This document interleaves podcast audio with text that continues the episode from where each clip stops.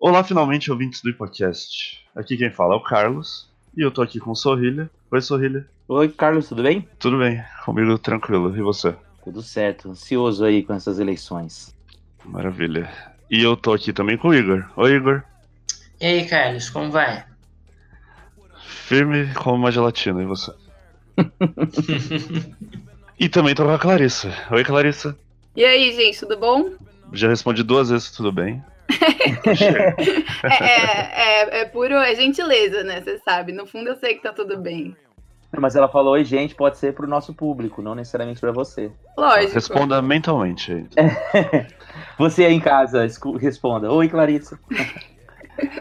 Então, se você gosta tanto da gente que nem leu o título e já foi ouvindo só porque gosta muito da nossa voz, pela formação desse time aqui, você já sabe que a gente vai tentar o quê? Explicar o regulamento do brasileiro de 1987, não? Alguém tem opinião aí? Módulo verde, amarelo? O Flamengo é hexa? O, o Sport ganhou? Esporte campeão, certeza. Bom, né? é, obviamente, quem clicou aqui leu o título, não veio aqui só por causa da minha voz. Embora, se você tá fazendo isso. E provavelmente é uma senhorinha de mais de 65 anos de idade, que a gente já sabe. É, a gente já, já, já foi pauta. Bom, falaremos aqui de eleições dos Estados Unidos, né? Um, um olhar um pouco mais histórico, né? Para a gente entender como funciona esse sistema aí mais complicado que o regulamento do Carioca e do Brasileiro de 87 juntos. Certo? Por que, que, que é um regulamento tão estranho? Por que, né? A pergunta central é, que, que a gente quer fazer né, sempre é por que, que o, quem é mais votado às vezes não vence, né? Por que se, se eles são a democracia do mundo, mais forte do mundo, por que, que isso acontece? Então, se você tem esse comichão aí, que volta e meia permeia as conversas de boteco, então siga aqui com a gente que a gente vai responder. É, no mais, antes de mais nada, siga-nos no Facebook, em todas as nossas redes sociais. Em breve, mais textos no Medium e postagens mais frequentes no Instagram. Se você tá sentindo falta da gente lá, é porque pessoalmente cada um tá com um problema diferente aqui. O meu é, é uma mudança aí no meio do, do roteiro que não estava esperada. E mas vai voltar, vai dar tudo certo. E depois desse episódio aqui, tudo volta ao normal. Não esqueçam do IPA. Fiquem conosco.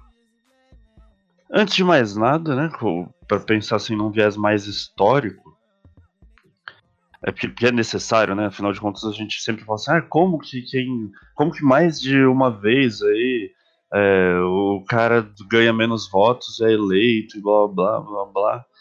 Como que funciona esse sistema eleitoral, então? Para falar do funcionamento dele, acho que a gente tem que pensar ele um pouco historicamente. Acho que no, assim, eleição de fato, né, não é a especialidade de ninguém, mas a Clarissa e o Sorrilha estudam nos Estados Unidos e podem, ao menos, começar a nos guiar aí nesses âmbitos históricos. Pode ser? Claro. É, fingir, né, no caso. Ah, quanta modéstia. Ah, é sério. Você quer começar, Sorrilha? Manda ver. Fica à vontade. Pode ser. This is America. Então, é, parece papo de historiador, mas de fato, nesse caso, a gente tem que voltar no tempo para entender por que essas coisas acontecem.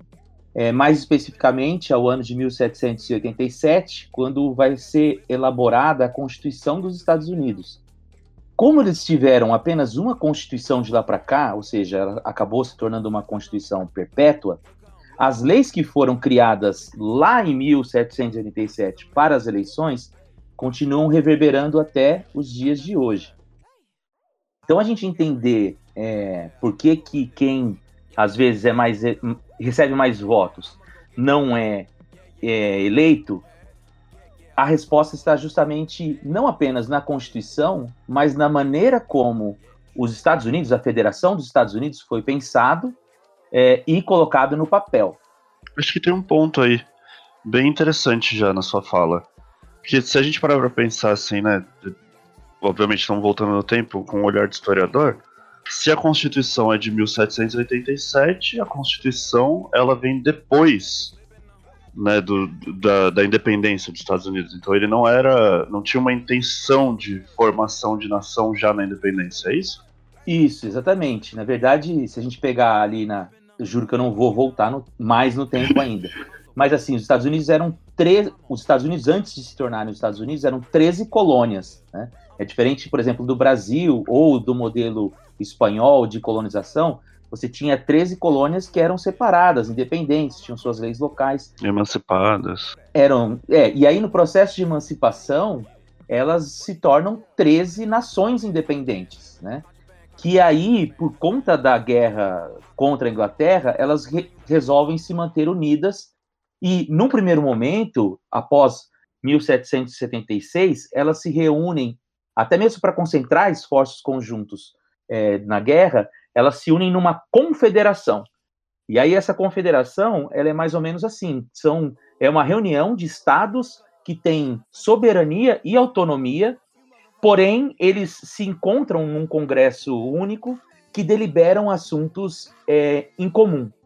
E aí nesse congresso, né, e, e eles vão ter inclusive uma constituição lá que eles vão chamar de artigos é, da União Perpétua dos Estados Unidos da América. E aí eles isso eles votam assuntos que são de interesse comum. Então, por exemplo, o exército, é, tratados internacionais e tudo mais. Quando chega em 1783, a guerra acaba e aí os, os, os estados vão viver a sua vida com esse congresso. E começa a surgir aí divergências é, dentro dos estados que a confederação já não dá resposta. Inclusive, é, quanto ao tipo de modelo, ao modelo político que era adotado por cada estado, né, na, no formato da escolha das suas lideranças. Então, é, geralmente, cada, cada estado tinha sua própria constituição, essas constituições é, falavam sobre a existência de um poder executivo, no poder legislativo, mas davam muito mais preponderância ao, ao poder é, legislativo. Inclusive, na, na Pensilvânia, nem, é, nem poder executivo existia, era só o poder legislativo. E aí começam algumas rebeliões é, em alguns estados contra a, a, a, cobrança de impostos. Os temas da independência voltam à tona.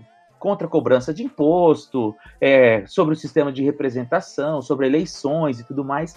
E a mais importante é de 1787, 1786, na virada, né, de 1786 para 87, que é uma rebelião que acontece em Massachusetts, chamada, liderada por um camarada chamado Daniel Chase.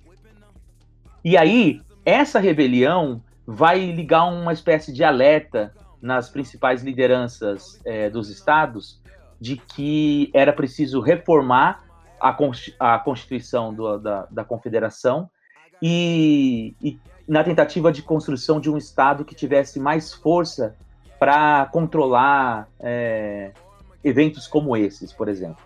E aí o James Madison propõe na, na confederação que seja chamado um, um evento para se propor emendas na Constituição das Confederações.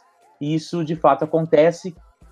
A rebelião de Chess termina em, mil, em fevereiro de 1787 e em maio de 1787 55 delegados representando os 13 Estados Unidos é, vão para Filadélfia para deliberar uma nova Constituição.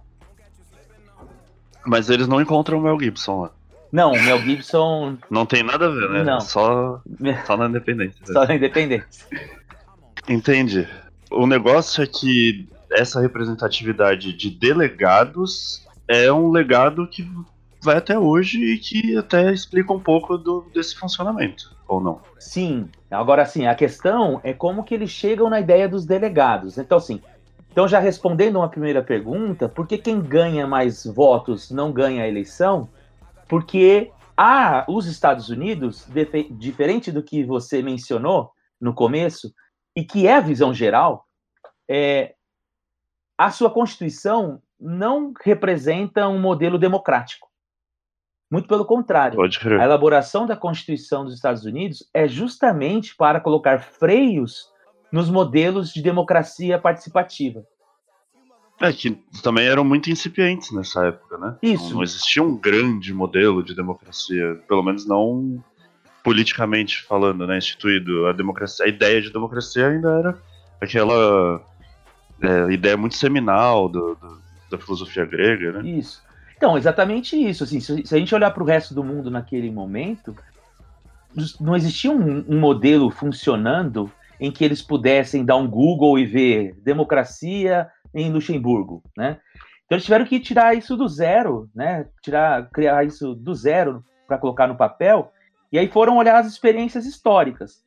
E aí, à medida que eles começam a olhar, por exemplo, a democracia ateniense, ou a República de Cromwell, a República, é, é, na, as repúblicas italianas, eles começam a identificar que um dos principais problemas era justamente a democracia participativa.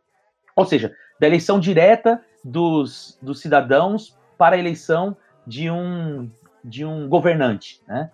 E, de certa maneira, era isso que eles também estavam identificando no, no caso da, da confederação. Né? É, por quê? Porque esses, os estados adotaram esses modelos de democracia participativa e eles associavam que ela dava margem para que pequenas facções tomassem conta do poder. Então, eles diziam, principalmente James Madison vai defender isso, a ideia de que democracia participativa é, possibilitava que pequenos demagogos formassem, grande, formassem facções que gerassem uma espécie de espírito de manada na sociedade, levando as pessoas votarem naquilo que eles interessassem e não em algo que era de fato um bem comum.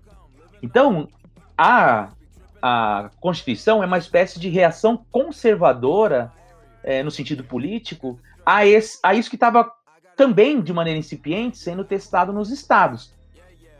Então, o que, que eles propuseram? Eles propuseram que uma forma de barrar esses espíritos momentâneos em nome de valores universais e transcendentes, que seriam os direitos naturais, então, por exemplo, liberdade de expressão, liberdade de fé, era preciso você criar organismos representativos e que também agissem por um, uma extensão territorial maior do que os exemplos históricos, porque os exemplos históricos, as repúblicas estavam muito é, localizadas em cidades. Então, que eles pensavam assim: a partir do momento que a nossa república for é, uma república com uma extensão maior, eu vou ter que me eleger falando de assuntos que interessam a todos e não só a minha cidade ou o meu grupo de interesse. Então, para ter essa, essa, esse voto dessas pessoas, eu preciso começar a falar sobre assuntos que interessam à República e não ao cotidiano, as coisas que passam com o tempo, as coisas passageiras, mas as coisas que é, são perenes. É, embora não fosse um conceito da época, né, é datado mais para frente, e, e, nem, e, não pensando nisso como conceito, é, é, é, um freio ao que a gente chama de populismo hoje, né? Os perigos do que a gente chama de populismo. Não o, o populismo conceito, né? Que a gente pode até dizer sobre a eficácia de, de leitura dele, mas é, das atitudes, né, do tipo de atitude. Por exemplo, eu, eu mas adiantando uma opinião minha, é, embora ele não se caracterize dentro do conceito de populismo, muitos discursos do Bernie Sanders são populistas, Sim. Então, porque hoje a eleição tem muito mais a ver com democracia do que é, na, na, época da, da Constituinte, né? não sei se dá para chamar isso de Constituinte. É, Constituinte, sim. É, criação da Constituição. É, eu posso, posso complementar? Aproveitando essa sua. Claro. É, antes de mais nada, né, eu quero agradecer o convite é, e deixar claro que meu oi, gente, foi para todo mundo, para o ouvinte, para todos vocês. E, enfim, estou muito feliz por, por, poder discutir um pouco da, das eleições com vocês. É, eu, eu acho que uma das questões a, a acrescentar realmente é, é, essa que, que o Carlos já mencionou, de que, na verdade, democracia ela nem chega a aparecer realmente na Constituição e nas discussões da Constituinte. O que a gente vai ter é realmente a, a, o aparecimento da ideia de república, mas não propriamente de, de democracia. E eu acho que é interessante é, acrescentar também que o modo como a Constituição foi pensada, ela não está envisionando só né, a contenção, os freios dos anseios das massas e, e, tudo mais, né, que seria uma primeira questão, mas também é, a, a impedir a formação de, de, um governo tirano, monárquico, a exemplo do que se via, por exemplo, no caso da, da Europa. Né? Então, mesmo toda a questão da conformação do sistema de freios e contrapesos vai estar tá posta, e eu acho que tem muito a ver também com o modo como o sistema eleitoral vai, vai se estabelecer. Né, porque todo ele também é uhum. é pensado nisso, né, no sentido de estabelecer esses equilíbrios né, entre os, os poderes que, que compõem a, a decisão é, e também, ao mesmo tempo, garantir uma, uma autonomia, né, para que os estados, né, as, as, localidades tenham maior impacto né, no modo como, como as decisões são feitas, né, e acho que isso é bastante representativo de, de como ficou tanto o sistema eleitoral quanto o próprio sistema político norte-americano e nas, das divisões de uhum. competências uhum. entre o legislativo e o executivo, por exemplo. Mas é que até a ideia, se a gente for parar para pensar, mesmo até a ideia de república era algo novo. Ainda mais no molde, que, nos moldes que eles estavam pensando de uma república de que abrange três estados. É, a aplicação, não a ideia. Né? A aplicação da ideia era algo novo também. E, e acho que a aplicação da ideia, então, tipo, quem vai ser é, a liderança que representa essa ideia explica muito do modelo, né? Isso. Da, da eleição. Tipo, eles tiveram que criar um presidente, uma ideia de presidencialismo. É. This is America. Don't get you slipping now. Que a Clarissa mencionou aí, né? É, não vamos fazer um, uma monarquia, né? E, e, de fato, assim, a primeira grande discussão que eles vão ter é sobre a, a formação do poder legislativo. Mas eles já tinham em mente que seriam três poderes, né? Quando eles se reúnem. É, e aí eles passam a maior parte do tempo discutindo como seria o poder legislativo e de que eles teriam que ser independentes e um frear o outro, né? Então, assim, justamente nessa, nessa ideia de conter a formação de governos tiranos, que a Clarissa mencionou, que também está representado na ideia dos organismos de, de representação, para que o povo, liderado por um demagogo, né, nesse, no que você chamou de populista, com todas as ressalvas, e está certo, é, não se tornasse também uma tirania popular, né? Ou seja, a ideia de que o próprio povo poderia se tornar um tirano das minorias, né? Então, eles vão decidir sobre qual será o modelo do executivo. E uma das propostas que aparece, isso é bastante curioso, que é a proposta do Hamilton, é a eleição de um presidente vitalício. Então seria quase um rei eleito que só deixaria de existir quando ele morresse, e aí então teria uma nova eleição. É, todo mundo achou super interessante a ideia, até porque todo mundo já sabe, meio que sabia que seria o Washington. Então todo mundo gostaria que o Washington ficasse mais tempo possível. Mas a ideia foi. É que eles não conheciam o Getúlio Vargas. Imagino que isso seria uma forma, talvez, de garantir estabilidade, né? Pensando até no exemplo da, da monarquia, de você não ter uma limitação da atuação né, da pessoa. O Congresso, de alguma forma, nesse modelo, ele teria que ser mais forte do que numa monarquia, mesmo uma parlamentarista, né? Era uma, era uma coisa, me parece que ser uma, ser uma coisa entre o parlamentarismo e uma democracia direta. Isso. Assim, a ideia do Hamilton também surge porque ele era um crítico da ideia da república como o Madison estava propondo. Ele achava que tinha que ter um governo forte, um, um, um ele achava assim que tinha que ter um, uma Inglaterra com um rei que não fosse rei. Né? Então a proposta dele vai por aí. Mas ele, ele é vencido, assim, a ideia de que. É, eu ia falar isso. Eu falo, pô, o cara é vencido, mas o musical dele tá aí. Não, porque depois, no final das contas, ele, ele faz isso com o Banco Central. Ele concentra o dinheiro na mão do, do presidente, né? Na mão da, da federação. E, isso explica muita coisa. Mas é mais para frente. Isso, isso aí é para um, outra, um outro dia. Monsieur Hamilton. Monsieur Lafayette. In command where you belong. Are you saying no sweat? Uh, We're finally on the field. We've had quite a run. Immigrants. We get the job done. Então, assim, no final das contas, eles chegaram à ideia do presidente mesmo, e aí entra a discussão que nos traz aqui. Como fazer a escolha do presidente? E como fazer a escolha do presidente? Faz a crítica.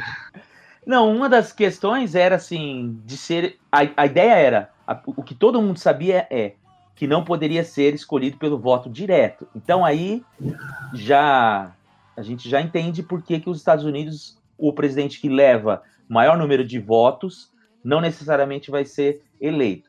Porque eles temiam isso, né? Isso dava espaço às tiranias das massas, como a gente já falou. Qual que era a segunda proposta? De que ele fosse eleito de maneira indireta pelo Congresso, né? mais ou menos como foi a eleição do Tancredo aqui no Brasil. Né? É, e não pelo e, e, sem a participação do povo nas eleições. Só que existia uma ideia de que isso poderia deixar o presidente muito refém do Congresso e interferir na independência dos poderes, justamente naquela estrutura de, de freios e contrapesos, né, de checks and balances que eles haviam criados. Aí é só convocar uma manifestação e a favor do Mas é- presidente. É... Não é assim?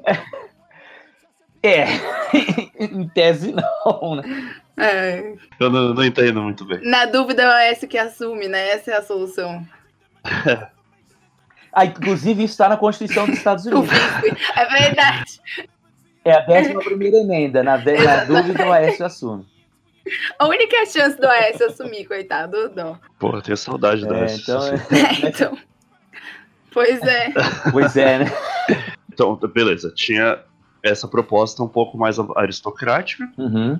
né, do que o, no qual o Congresso, o Parlamento escolheria, mas ao mesmo tempo, né, ela ela tem dois problemas ao meu ver assim, né, em relação ao discurso que eles queriam manter. Uhum. A primeira é essa de refém e a segunda é de que o Congresso talvez não fosse o local dos pensadores ideais, né? Uhum. E dos, dos ilustrados que, que conseguiriam pensar o, o sei lá, representar de fato as ideias do povo. Uhum. Sei lá, parece ser um problema isso. Uhum. Uma coisa que, eu, que me parece clara, eu quero aí que a voz dos especialistas me corrija se estiver errado, é que isso também, né, essa, esses formatos pensados, tem a ver com o fato de, antes de mais nada, o que estava se construindo pós-guerra de independência eram estados, uhum. né?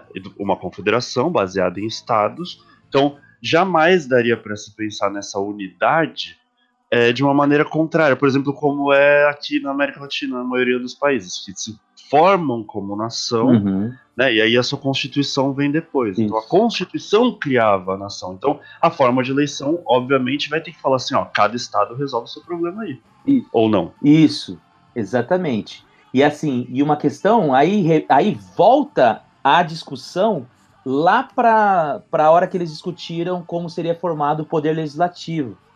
Porque no Poder Legislativo existia também duas, na formação do, de como seria organizado o Poder Legislativo, eles tinham duas discussões, que era, porque na Confederação, como é que era? Cada estado tinha um voto. Então, assim, você tinha as 13, as os 13 estados que deliberavam sobre assuntos comuns, e para o assunto ser aprovado, você tinha que ter nove dos 13 votos.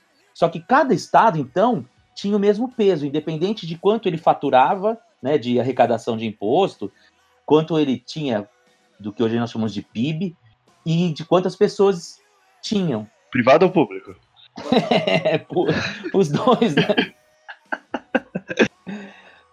é, e aí, o, pessoal que tinha mais grana e mais gente, como a Virgínia, achava que estava errado isso.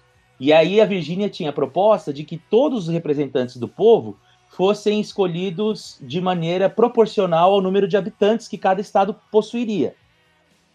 E o Nova Jersey era a favor de, de manter do jeito que era antes, cada um tendo um, um único voto. Aparece então a figura do Benjamin Franklin, que encontra uma saída para os dois, né?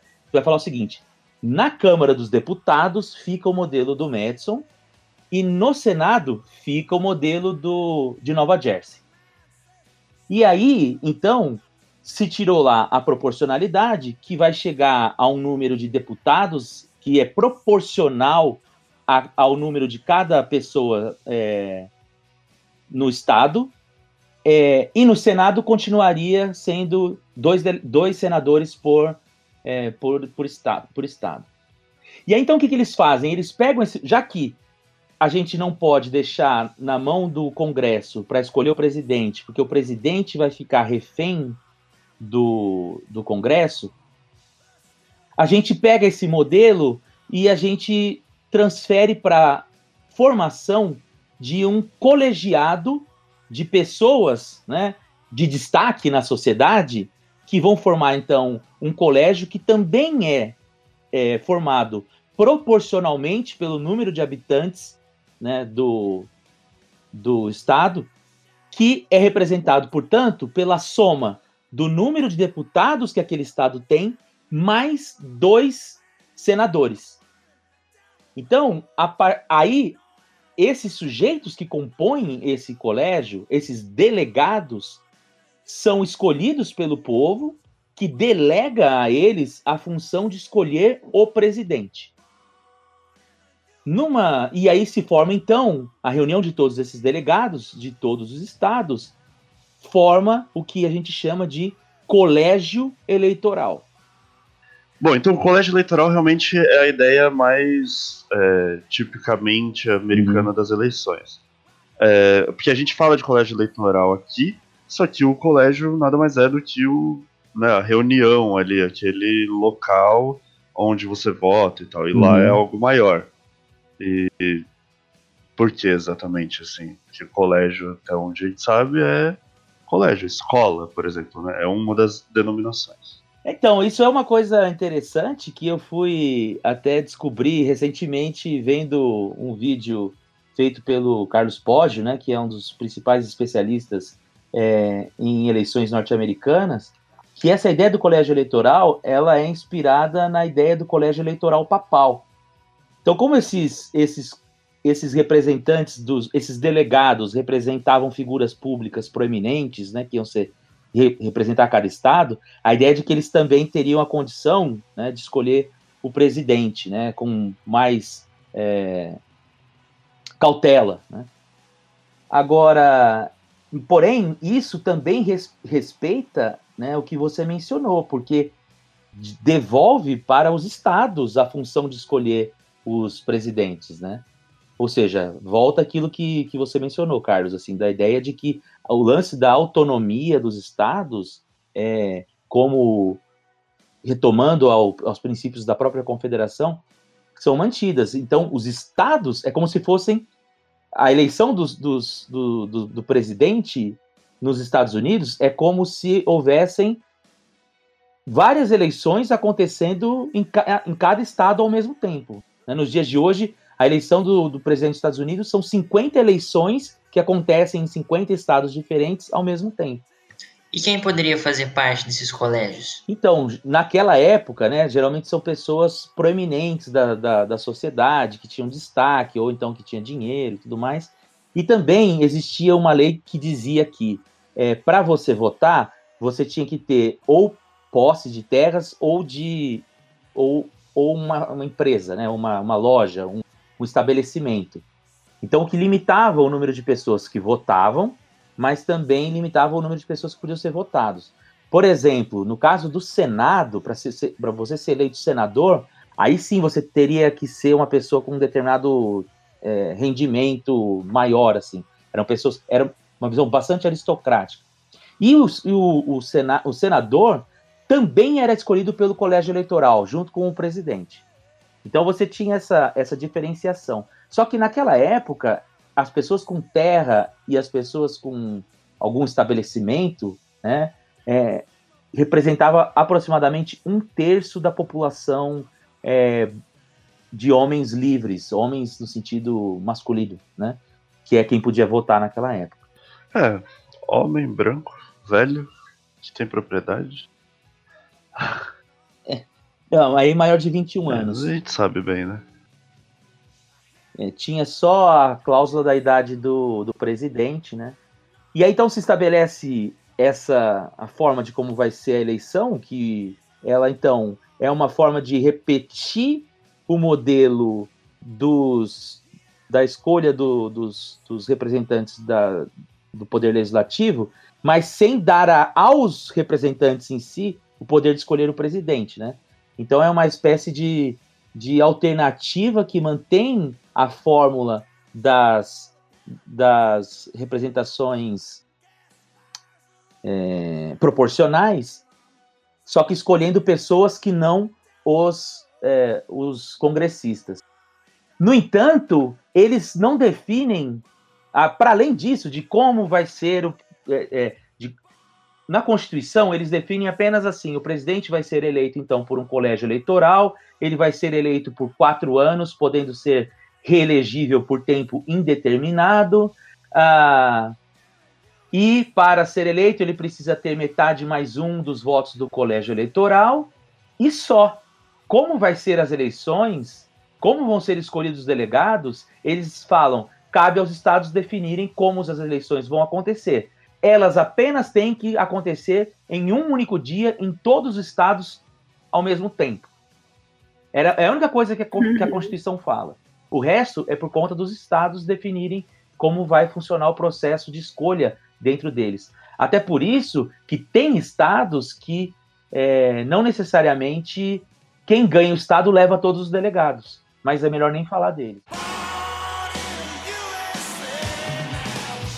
Eu acho que, que uma das coisas interessantes para colocar, a partir do que já foi discutido, é que, de fato, esse primeiro modelo né, do, do colégio eleitoral, como ele vai se estabelecer, como Sorrilha disse, ele devolve essa, essa autonomia, essa prerrogativa para os estados, só que justamente por ser né, um, um, modelo flexível, né, no sentido de, de como ele funcionaria na prática, né, como as eleições é, aconteceriam, é, também abre prerrogativas, muitas vezes, para que é, as coisas acontecessem de uma forma meio dúbia, né? E, e eu acho que uma das primeiras coisas a, a se estabelecer a partir disso é o fato de que, inicialmente, a escolha né, dos candidatos dentro do, dos partidos, ela se dava essencialmente pelos métodos de, de convenções né, dentro dos partidos. É, uhum. Então, esses, esses, os partidos se reuniam em si, né, se reuniam entre si, dentro do, das suas próprias agremiações, e escolhiam a partir daí aqueles candidatos que iam disputar efetivamente as eleições. Então, uhum. por mais que se tivesse né, essa, a, é, a, a ideia de, de, eleições primárias, iniciais, que a gente provavelmente vai discutir, né, o que são, afinal de contas, as, as primárias, é, a gente vai discutir, né, acho que mais precisamente o que significam as primárias, como é que elas ficaram desse jeito que, que são hoje, é, mas o fato é que inicialmente era um sistema extremamente top-down, né, ele era basicamente decidido dentro dessas, dessas agremiações partidárias, fazendo com que muitas vezes, né, por isso que eu disse que, que as escolhas eram meio dúbias, no sentido de que nem sempre o candidato que era escolhido dentro de um partido é, refletia essencialmente uma vontade popular, né, realmente muito mais a vontade do partido do que qualquer outra coisa. Uh, uhum. E aí, com certeza, também o fato de, de essas regras também estarem, como elas não eram limitadas pela Constituição, elas serem muito mais delimitadas pelos próprios estados e também pelos partidos, né? Porque, enfim, tanto o Partido Democrata quanto depois o republicano, né, conforme eles foram se formando, como a gente conhece hoje, cada um desenvolveu regras próprias para elaborar as suas, as suas eleições primárias. Então, isso também é um uhum. outro fator complicador aí, né, para deixar a, a, a, discussão mais, mais difícil, muitas vezes, que é porque essas regras variam muito, tanto dentro dos partidos quanto dentro dos estados. É, e, e, eu acho que também é, é, importante, eu não sei se, se já é um, um, salto muito longo, mas eleições primárias mesmo, como a gente conhece, né, ou como, como a gente vê acontecer hoje no, no Partido Democrata, elas são extremamente recentes. Na verdade, é um sistema que data dos anos 60, então a gente estava falando esse tempo todo do século XVIII, né, do processo de independência, da Constituição, mas, na verdade, esse, esse sistema de primárias em si, como ele é visto hoje, ele é extremamente recente. Uhum. É, as primárias, é, uhum. né, como, como eleições, né, sendo as primárias, né, então, esse momento em que os partidos escolhem as pessoas que vão ser os candidatos efetivamente, né, os partidos e atualmente né, os eleitores, né, porque o sistema mudou. Então, ó, o que a Clarissa falou tá, é, tá correto, mas a gente tem que pensar também uma coisa, só para não perder o fio da meada da Constituição. Quando eles saem da Constituição, eles não têm partidos. Não existe partido político nos Estados Unidos. Até porque partido remetia à ideia de facções, que era algo que eles estavam tentando combater com a Constituição. E aí, a primeira. Só que logo que começa o governo do, do Washington, vai ter um cisma entre. É, tem, tem um livro que chama, né? O, a, o cisma que criou a nação, né? Entre o, o, Thomas Jefferson e o Alexander Hamilton, que leva o, o, Jefferson a abandonar o governo e fundar o seu partido, que é o Partido Republicano Democrata. E então o partido do governo, que era a situação, tem que ser criado e vai dar origem ao Partido Federalista, que é o partido do Washington, do Burr, do, do Hamilton, do Adams. E aí então nós vamos ter um primeiro momento que vão ter dois, dois candidatos, né, de dois partidos diferentes, e era preciso então uhum. escolher os, os candidatos dentro desses partidos. E o que a gente vê no começo é até mais bagunçado do que a gente vê hoje, porque você poderia ter dois uhum. candidatos concorrendo, concorrendo pelo mesmo partido, que é o que leva o problema da eleição de 1800. A eleição de 1800, pelos federalistas, sai o Burr e o, e o Adams por um lado e o Jefferson pelo outro.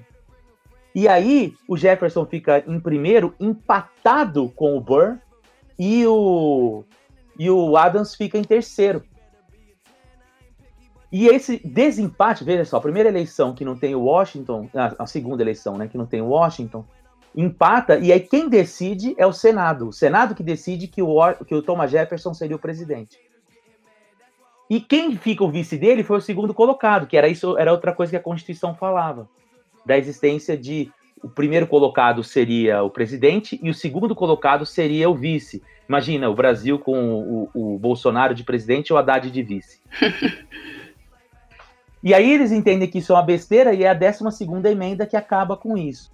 No entanto, é mais ou menos isso como a Clarissa falou. É, você vai ter a reunião dos colégios eleitorais em formatos de cálculos para escolher quem seriam os seus representantes, e isso dava uma visão bastante aristocrática de quem ia ser o representante do partido e acabava sendo quem tinha mais influência dentro do partido. Uh... É, acontece às vezes com frequência de, de o candidato escolhido nem ser alguém que tivesse efetivamente concorrendo, né, fazendo uma campanha massiva. Acho que aconteceu até com o Polk em 1848, se não me engano, enfim.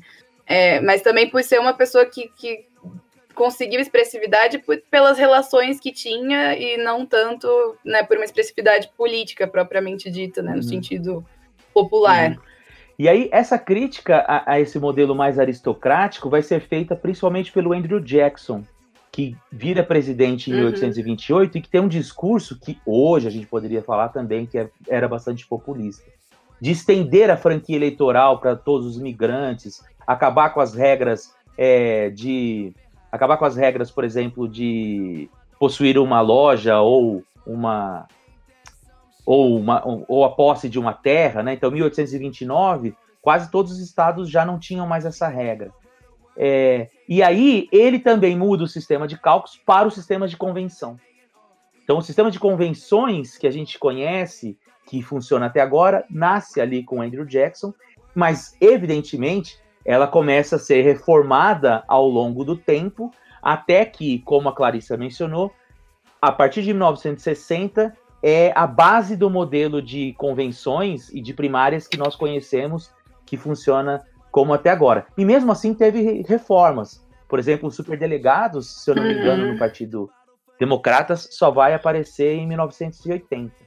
É, bom, a ideia da, das primárias, né, essas primeiras eleições, elas começam, na verdade, a ficar, né, a ser praticadas de fato no século XX, né, então é um pouco para frente, né, de, do, do, período que a gente estava analisando anteriormente. É, se eu não me engano, as primeiras primárias mesmo, elas aconteceram em 1910, não sei se eu estiver errada, você me corrige, Sorrilha. É, Só que realmente o, o, o, primeiro modelo ele era muito mais aristocrático, muito mais elitizado, muito mais centralizado né, na, nas cúpulas do, dos partidos, conforme eles foram se compondo, conforme, conforme eles foram se, se conformando. É, e aí é, tem até alguns autores né, que, que dizem que até os anos 50, 60, né, durante muito tempo, as primárias foram muito mais é, uma coisa como é que você pode dizer, mais para um, um, talvez muito mais para um show do que propriamente para americano ver. Exato, muito mais um para não usar a expressão para inglês. É, para não usar, é muito mais é realmente algo muito mais plástico do que propriamente efetivo do ponto de vista é, da decisão, porque no fim das contas o que se entendia é que o partido tinha uma relevância muito maior né, no modo como a decisão se estabelecia.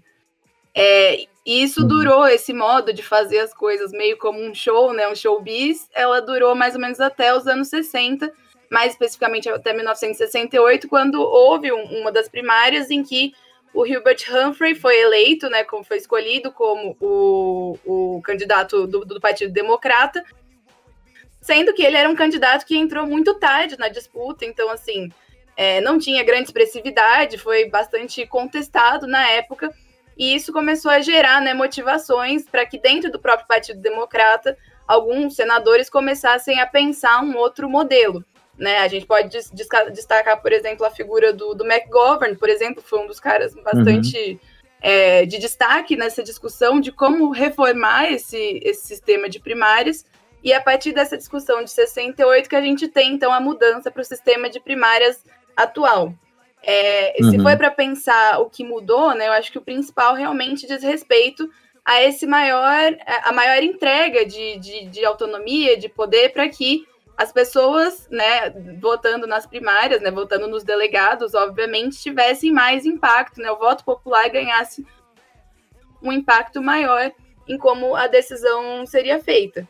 É, uhum. Então, basicamente, o que acontece hoje, né, como a gente já viu né, para quem está acompanhando as eleições agora, o que acontece é que é, também a gente mantém ainda a questão da autonomia dos estados, né, em certo sentido, para definir como as primárias são estabelecidas. Né, tanto é que a gente tem aí a figura das primárias, mas tem também a dos cálculos, né, que a gente uhum. que coexistem aí, e aí todo mundo fica em dúvida se é primária de verdade, se não é, porque uhum. cada um tem um é. funcionamento diferente mas no fim das contas é, é, também tá, tá ligado a esse fato de, de ser né, de ser uma decisão os estados organizarem o modo como essas eleições acontecem.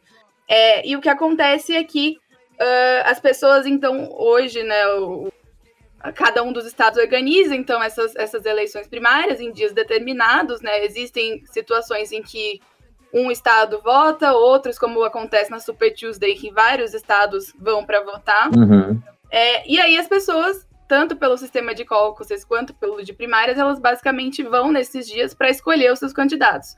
O que diferencia um do outro é muito mais o procedimento, né? Porque a primária em si, né, como a gente conhece enquanto procedimento, é, é realmente a ideia da pessoa entrar numa urna de votação, colocar lá a cédula e dizer em quem que ela vai votar.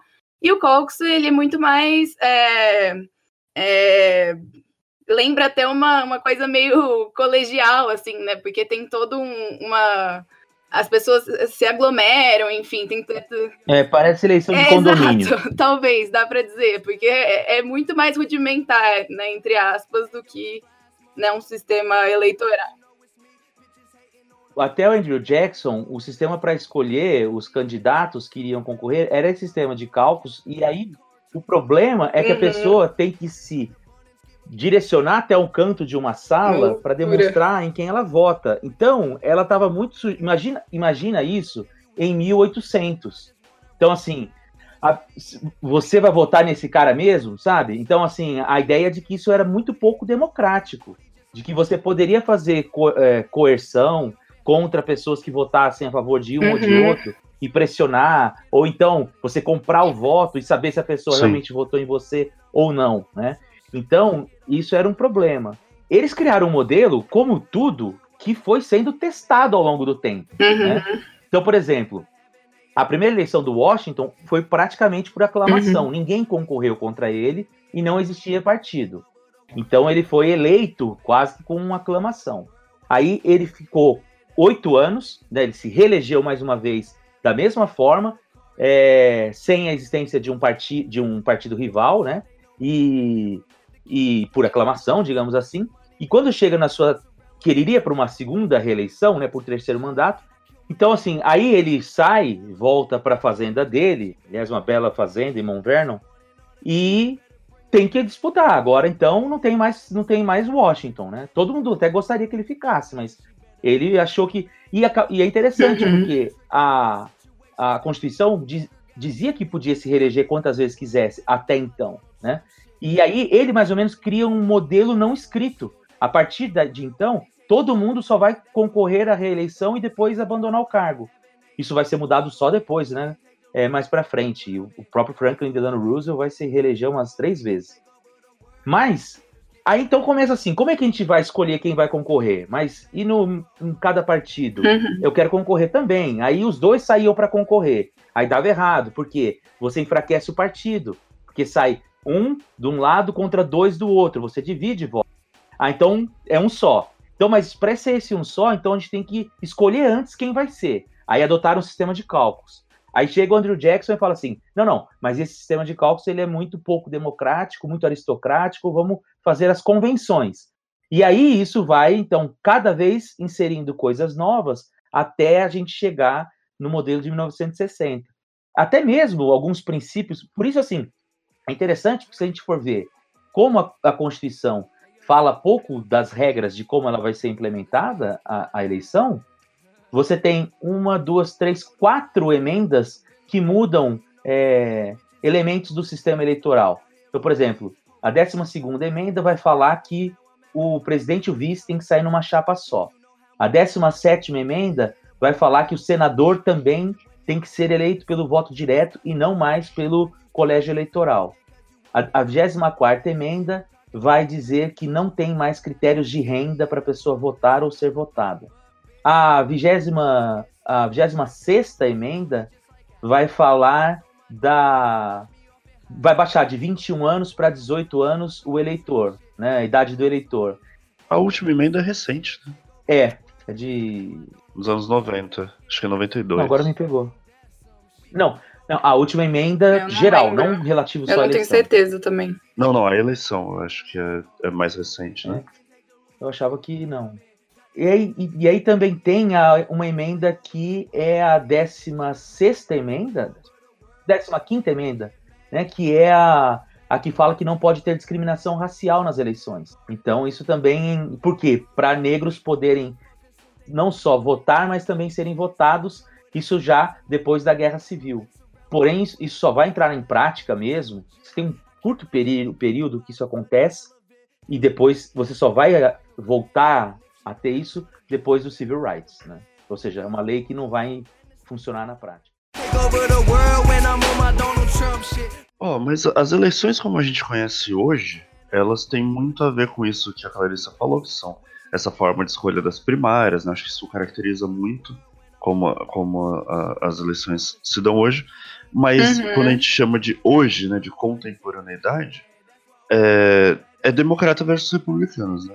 Embora uhum. tenha outras, outras forma, outros partidos, isso. outras formações, o próprio Bernie Sanders nem é oficialmente né, um democrata. Mas é, a gente entende hoje quando se deu isso. Não, assim, acho que não dá pra gente falar da formação mesmo dos partidos, mas. Não, basicamente assim, desde então da, do, do é, federalistas versus demo, republicanos democratas, né, que, é o, que é o partido Jefferson, existe uma tendência ao bipartidarismo. Uhum. E aí eles vão chamar assim uhum. de, de, primeiro sistema eleitoral, prime, primeiro sistema partidário, segundo sistema partidário. E aí, esses partidos foram uns deixando de existir, outros se renovando. Então, por exemplo, você tem o Partido é, Republicano Democrata e o Partido Federalista. Em 1812, o Partido Federalista deixa de existir. Aí tem só o Partido Democrata. Aí, quatro anos depois, surge. É, é, aí, mil, desculpa, você tem só o Partido Democrata Republicano até 1900, 1828, que é quando o, o Jackson vai fundar o Partido Democrata que a gente conhece hoje. Uhum.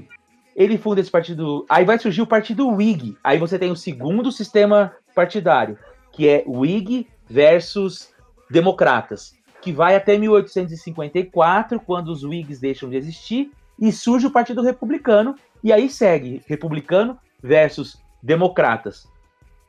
Quando é em 1914, se não me engano, agora eu não vou lembrar exatamente qual foi, que aí você teve três partidos, porque o, o Ted Roosevelt funda um terceiro partido. Uhum. Já que- aliança pelos Estados Unidos. o Não dá ideia, não. e ele e ele perde a eleição. Mas aí então foi um novo sistema partidário. Então assim, mas basicamente é um sistema bipartidário que vai renovando ou alternando quem são os partidos que disputam. A briga entre republicano e democratas então é desde 1854. Hum.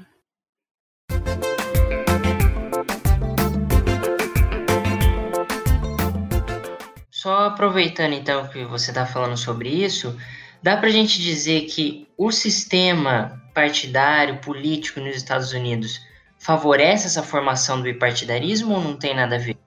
Então tem tudo a ver. Até porque você precisa de ter, você precisa ter o, os 50% mais um dos delegados, né? O que ficaria mais difícil, por exemplo, Uhum. se você divide em três. É, e também a ideia de que um partido, não estou fazendo um trocadilho, mas um partido novo, um terceiro partido, digamos assim, pudesse vir a, a representar re- radi- radicalidades. Né? Então a ideia de dois partidos também representam sempre uma busca por, é, por ideias que causem consenso, né? e não apenas ideias radicais. Mas tem tudo a ver. Os democratas, eles não são. É, assim, eles são um partido mais novo, né? Nesse, Não, mais velho. mais do que os republicanos. É. Mais que os republicanos. Entendi. Desde 1828. Entendi. Apesar, apesar do Partido Republicano ter o nome de The Great Old Party, né? Sim, não, mas o, Velho. com esse nome democrata, Não, desde 1828.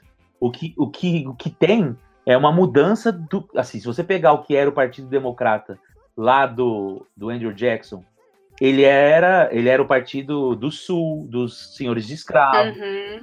Escravagista. É, assim, ele é, ele é completamente oposto do que ele é hoje, né? E o Uhum. Partido Republicano não, é o partido liberal, é o partido que tinha- Abolicionista. abolicionista, do terreno do- da terra livre.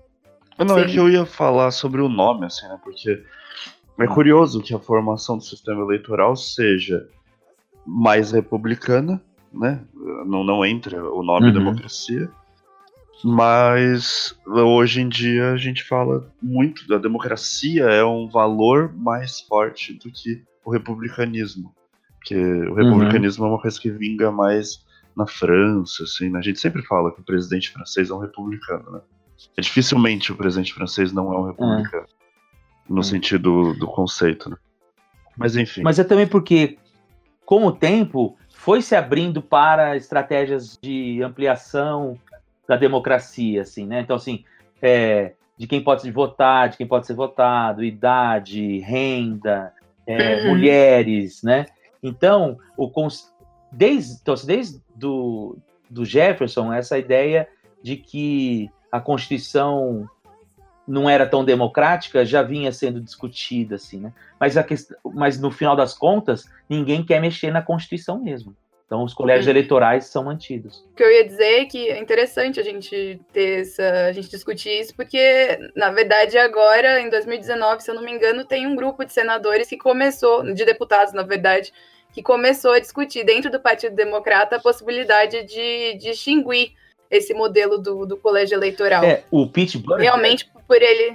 era uma das propostas dele, acabar com o colégio eleitoral e ser o voto direto. Ele falou, Exatamente. nós já somos uma democracia madura o suficiente para escolhermos o presidente pelo voto popular. Nossa, eu acho que estragaria totalmente a diversão. Não teria mais pauta, né? Ia facilitar o trabalho, eu não vou negar, não, mas assim, é, o, de fato é, é engraçado, é engraçado, assim, é, é curioso como, apesar de ter essa discussão, ainda com toda a discussão que se tem hoje de, de quão viável ou de quão é, quanto faz sentido né, a existência do colégio eleitoral, é, ainda assim existe uma resistência no sentido de mudar o sistema, né? Uhum. Então, eu, eu vi uma, uma pesquisa recentemente de que, principalmente, hoje, os republicanos são a força que, que é menos favorável a uma mudança de sistema. O Partido Democrata, né, até por razões óbvias, né, do pós-Trump aí, é, é quem tem feito mais é, feito mais movimentos nesse sentido de, de pensar numa mudança de sistema, mas ainda existe muita, muita resistência, não é exatamente algo aceito, né? Por mais que se fale em democracia, né? Eu A acho gente tá falando de um lugar. Resistência à mudança. É o nome, devia ser o sobrenome dos Estados Unidos. Eles escolhem é, candidatos num método que tem um nome que vem numa linguagem de um povo nativo. Cálculos, se eu não me engano, é, é uma palavra nativa, não é? É, eu não sei. Olha, Rogerinho, aí tem informação, eu não sei. É, eu não sei. é um. Mas vou concordar com o palestrinha. A palavra cálculo, eu não sei o que significa a palavra cálculos, eu, eu acho que é comunidade e tal. Uma coisa assim, não tenho certeza. Eu sei que ela, eu sei que ela é uma palavra arcaica, talvez do inglês arcaico. E, e, assim, é um método arcaico por si só, e os caras Hum. ainda usam. Então, assim, obviamente que vai ter resistência à mudança lá. Resistência à mudança Uhum. é típico dos americanos, mas eu acho que, que tem a ver também que regra cria espetáculo. É só Uhum. ver a Uhum. NFL, cara. É- é- não, sério, é- é- essa quantidade de regra torna o negócio mais interessante. Né? A gente, em vez de, de ficar enfadonho, fica mais emocionante. Eles perceberam isso. Uhum. E aí é porque essa semana muitos jornalistas reclamaram. Ai, mas vocês estão valorizando mais a eleição americana do que as eleições latinas ano passado. Que é uma mentira, porque o IPA passou o ano inteiro dando vazão às eleições O Igor aí, o Igor, latino-americanas. o Igor municiou a página com informação sempre. E a gente fez IPA Express e o Caramba 4. Exato. Mas fora isso também, é porque realmente o espetáculo lá é mais interessante. Sem contar que, pô, pós-Trump, o delineamento da ordem mudou, né? Uhum. É um fenômeno novo, né? Então é normal que seja mais interessante é, o espetáculo. E o Trump é uma figura que está muito presente na- na- nos debates das primárias democratas. Uhum. É, é vencer ou vencer o Trump. Se você pega entre os democratas, qual que é a primeira coisa que eles querem? Não é saúde, não, era, não é mudança do Uhum. clima, é vencer o Trump. o ser estadunidense, tipo, é a a ontologia mesmo, assim, chegar e falar assim, o que é ser americano? O que é ser estadunidense? Ele, desde o início, ao contrário de ser europeu, ele é construído como uma coisa em devir. A constituição deles, ela é pequena e, e- e Uhum. vai, joga e testa, é empirista, né? Isso é tentativa e erro, tentativa e erro. Eu tava terminando de ler o ensaio do Lezama Lima, e ele tenta aproximar a ideia de estadunidense, americano, de latino. Ele, ele tenta falar assim, a gente tá acostumado com o historicismo, que joga muito assim, ah, um lugar é de uma forma, outro lugar é de outra, tem um tipo de colônia, tem um tipo de eleição, tem um tipo de... Isso faz a gente se diferenciar. E ele fala que não, que a expressão americana, a forma do continente americano como um todo, é muito parecida e aberta, ao contrário do, do europeu. O que caracteriza o europeu é um quadro para ele do Paul Cézanne, que é aquele a casa do enforcado, que é uma, uma casa que é maldita, que tampa uma, paisa uma paisagem bonita. Ele falou que essa é a maior característica do europeu, né, que o porvir não existe, já tem o enforcado, a, maldi a maldição já aparece na frente.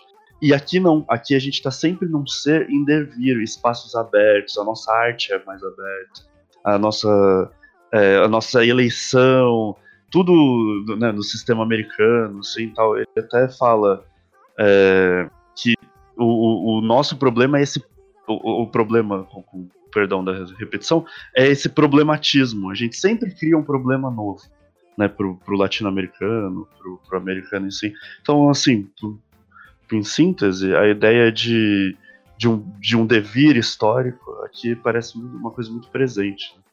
né? O, o ser americano é, é sempre o ser do, do amanhã. É, isso tem a ver sim. Acho que o, você pega, assim, evidentemente que até mesmo se durante a independência não existe ideia do que é ser americano, né? Ele também é criado eh, constantemente recriado, né? E aí os pais fundadores funcionam como espécie de mitos de origem, né? Da, onde estão os valores que explicam a sociedade até hoje. Então você tem que sempre retornar a eles. E o fato da Constituição ser a mesma também provoca essa, essa necessidade. Mas isso casa também com a própria noção meio que religiosa que eles têm sobre, Uhum. sobre si, de que existe uma missão dada por Deus que eles ainda não sabem qual é e que eles irão descobrir. Isso na época da independência. E que depois se consagra no Destino Manifesto, né? Na Sim. ideia do, de que. Então, assim, a gente não será. É, é, nossa missão é povoar o continente, né? Então sai para a corrida do oeste e tal. Agora a missão é povoar Marte, né? Então, Final Frontier, né? Uma coisa É, mas é verdade, as próprias fronteiras também estão sempre em renegociação, a Uhum. ideia, o, o modo como eles compreendem o espaço, sei lá, o que é o território norte-americano também é algo que está sempre em renegociação. Uhum. Então, bonito. mas é bonito. Nem todo, nem sempre é, é- é belo, mas filosoficamente é interessante. Exato. Mas pensando assim, é, nesse histórico recente de eleições, o voltando, né, pro, É. pro momento mais político, é, por que que a gente diz assim? Isso é uma coisa, uma, uma pergunta bem leiga mesmo. Por que, que a gente consegue dizer assim que tais estados se aproximam mais de umas ideias? né? A gente fala assim, ah, porque, por exemplo, a gente fala, o Ciro Gomes é muito bem votado no Ceará Uhum, e o Bernie Sanders é muito bem votado em Vermont. uhum, Ok. Isso, beleza. uhum. Mas o lugar onde a pessoa nasce lá nem sempre é tão. É, é muito mais assim, não, esse lugar ele é mais próximo mesmo de uma ideia. Não importa o quanto é, esse político tem a ver com esse Estado. Na Uhum. verdade, o Uhum. Estado ele é mais formalizado como ideia. Ainda é assim? O que, que vocês acham? Ainda é assim. Tem muito. E tem alguma explicação? Ah, Então, Clarice, quer, difícil. quer arriscar? Porque tem umas que Nossa, podem ser mal é interpretadas. Como assim? Hã? Não, por- não, porque Como assim, por assim, exemplo, Thay? tem análises que vão buscar, por exemplo, por análise de extrato. Então, por exemplo, Ah, onde sim. tem mais branco fazendeiro, os republicanos Sim. ganham. Onde tem mais negros, é tal. Então, assim, eles dividem muito isso por perfil é, Identitário. identitário. Então, por exemplo, onde. Aí você pega as eleições atuais. Onde tem mais jovem latino, dá Bernie Sanders. Uhum. Onde tem mais negro e pessoas com mais de 45, dá Joe Biden. Só que os latinos da Flórida não, porque eles são republicanos. Então é. Eu, não, eu, acho, eu acho difícil de, de responder, assim, para ser sincera. Eu acho que é, é uma pergunta bem complicada mesmo, porque eu acho que a questão identitária ela faz sentido, mas ela não explica não, tudo. exatamente. Eu acho Pra gente não cair em até porque esse- aqui também. É, até porque se explicar. A gente não ia ter a maior parte da população negra votando no Biden, por exemplo, né? Que não faz Não- muito sentido, por sei. mais que ele tenha né, a proximidade. Não, por mais que ele tenha a proximidade com o Ah, tá. Obama, enfim, eu acho que eu acho que apesar dessa, dessa herança Uhum. né, do Obama, eu acho que é importante deixar, que, deixar claro que do ponto de vista Sim, identitário e até de, de arcabouço histórico-político, o Biden não é o Uhum, Obama, né? Por uhum. uma série de. Sim, essa é uma pergunta que é, eu ainda quero fazer. O que eu tô perguntando agora é mais assim, por que que historicamente um estado se identifica com outro? Porque se a gente pensar em comparação com o Brasil, é, a gente fala assim, ah, as maiores vitórias da esquerda são no Rio de Janeiro, geralmente. Tem muito isso aqui no Brasil. Mas Uhum. não é um fator determinante, tanto é que família Bolsonaro se fez politicamente lá, né? Agora, Então, eu acho assim, tem uma tem um fator histórico da própria organização dos estados, de como eles foram concebidos Uhum. e tal, que cria uma cultura política que cada estado possui, né? Então, assim, por exemplo, você tem a Califórnia desde a década de 60, ela é bastante, ela, ela começa a se tornar bastante progressista em suas Sim. ideias, né? Então, assim, até mesmo candidatos republicanos têm que abraçar uma Exato, agenda é. progressista para vencer. Outros estados que são mais conservadores. Então, assim, sem querer ser determinista, mas pensando nessa lógica de uma formação histórica, Sim. da perspectiva identitária, você vai ter uma formação de uma cultura política em cada estado que, até mesmo quando o Partido Democrata era o partido mais conservador, ele ganhava nos estados que hoje os partidos republicanos, o Partido Republicano Sim. ganha. Né? Então, assim, o, sul- o sul profundo que você pega, o Texas, é, você tem. Antigamente eram os, eram os democratas, e a partir da década de 50 começa a ser os Exato. republicanos. Então, então tem essa perspectiva histórica, mas também tem questões que são pontuais do contexto histórico, como foi ah, o caso do Rush Belt na eleição Sim. do Trump, né? Que, a gente- que são os que a gente chama de partidos pen, eh, que- estados pêndulos, É. que são estados que eles mudam, né? Eu, É, eu ia perguntar exatamente. Vai. é, eu queria cair. Não, não, eu, eu acho que dentro disso que, que você colocou, Sorrilha, a questão econômica também é muito importante, né? O modo como Uhum, cada estado, uhum. como os estados se dividem historicamente, né? O tipo de produção econômica de cada um, que aí acho que também vai explicar esse apreço do Rust Belt pelo Trump, né? Depois, né? Porque ele vai aparecer como alguém que, que se propõe, né? Ou pelo menos parece se propor a, a revitalizar é, essa parte esquecida, entre aspas, né, dos Estados Unidos, que, que foi essa região mais de manufatura, né, que, que acabou perdendo o impacto econômico ao longo das últimas décadas. E que em tese você fala assim, ah, é um, é um estado de trabalhadores, trabalhadores votam Exato. democratas. Não, não é assim. E, é- Não, e é e- interessante, E isso explica. é, é Pode interessante falar, pode falar. porque ele de fato conseguiu quebrar a barreira, né? Porque até, sei lá, desde os anos 90, que a Pensilvânia, acho que Ohio também votavam essencialmente é, democrata. E aí você tem, com, com o Trump, existe uma mudança né, na inclinação desses, desses estados, né? No modo como eles, eles vão votar, porque realmente vem essa, essa possibilidade de, de retomar, de fato, né? Com todo o discurso de Make America Great Again, né? No fundo, é muito Uhum. mais para essa América que, que ele fala muitas vezes. Então eu acho que, que faz sentido, assim, se for realmente tratar dessa pesquisa, dessa, dessa perspectiva identitária, é, eu acho que é, é realmente nesse sentido que você pontua, de, de, de uma cultura política, que eu acho que faz todo sentido. Sei lá, se for pensar a própria relação dos Estados do Sul com a questão militar, né? O- historicamente, é, desde os anos 70, 80, a gente tem uma inclinação maior do, do- dos, do- dos republicanos para as questões democra- para as questões militares, né, por conta do, do fracasso no Vietnã, que é visto como um negócio atribuído ao Partido Democrata, antes de mais nada. É, e aí, Uhum. como também houve um aumento da concentração né, da, da, da produção da indústria militar no sul, essas questões militares hoje elas parecem muito mais ligadas a esses estados, ao Partido Republicano, mas durante muito tempo não foi assim, né? Então acho que eles, eles variam muito também, né, historicamente. Essa cultura política ela também muda. Então acho que realmente é por isso que é interessante, né, de ver como, como isso está posto agora. Mas Uhum. sei o que, que você ia falar, Carlos. Não, eu ia falar que é, isso explica é, essa, essa, isso, isso que vocês, tudo que vocês falaram. Isso explica essa forma identitária que, pelo menos, a- as pesquisas lidam né, com estratos.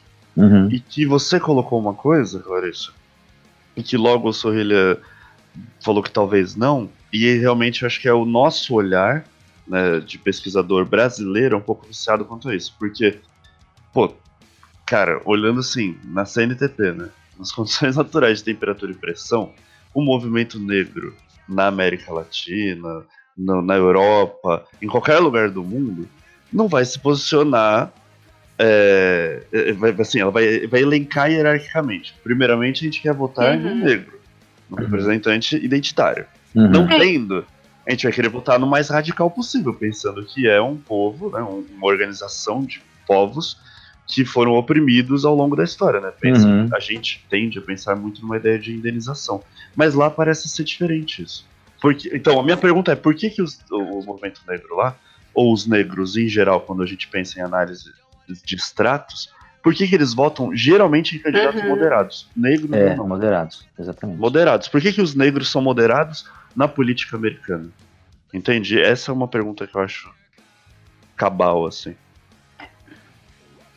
É, pra, eu, pra mim, eu acho que a questão da, da, da, da perspectiva identitária, talvez ela esbarre aí. Eu não, eu não sei, aí eu tenho dúvida se o problema é a questão identitária ou se é como você botou, né? Se é a nossa visão, né? Do que a gente espera, que talvez de um movimento né, do movimento negro, de que ele deveria né, se comportar. A gente tem uma visão historicista. É, enfim, eu Hum. realmente eu não sei, assim, porque também se for isso, sei lá, a gente deveria partir do princípio de que mulheres votam em mulheres e não necessariamente acontece. Uhum. Na verdade, muitas vezes não acontece, né? A gente tem o caso da Warren aí provando pra todo mundo, né, que, Tá. enfim, Mas o movimento feminista. Desculpa te interromper falando de feminismo e interrompendo uma mulher. parabéns pra mim.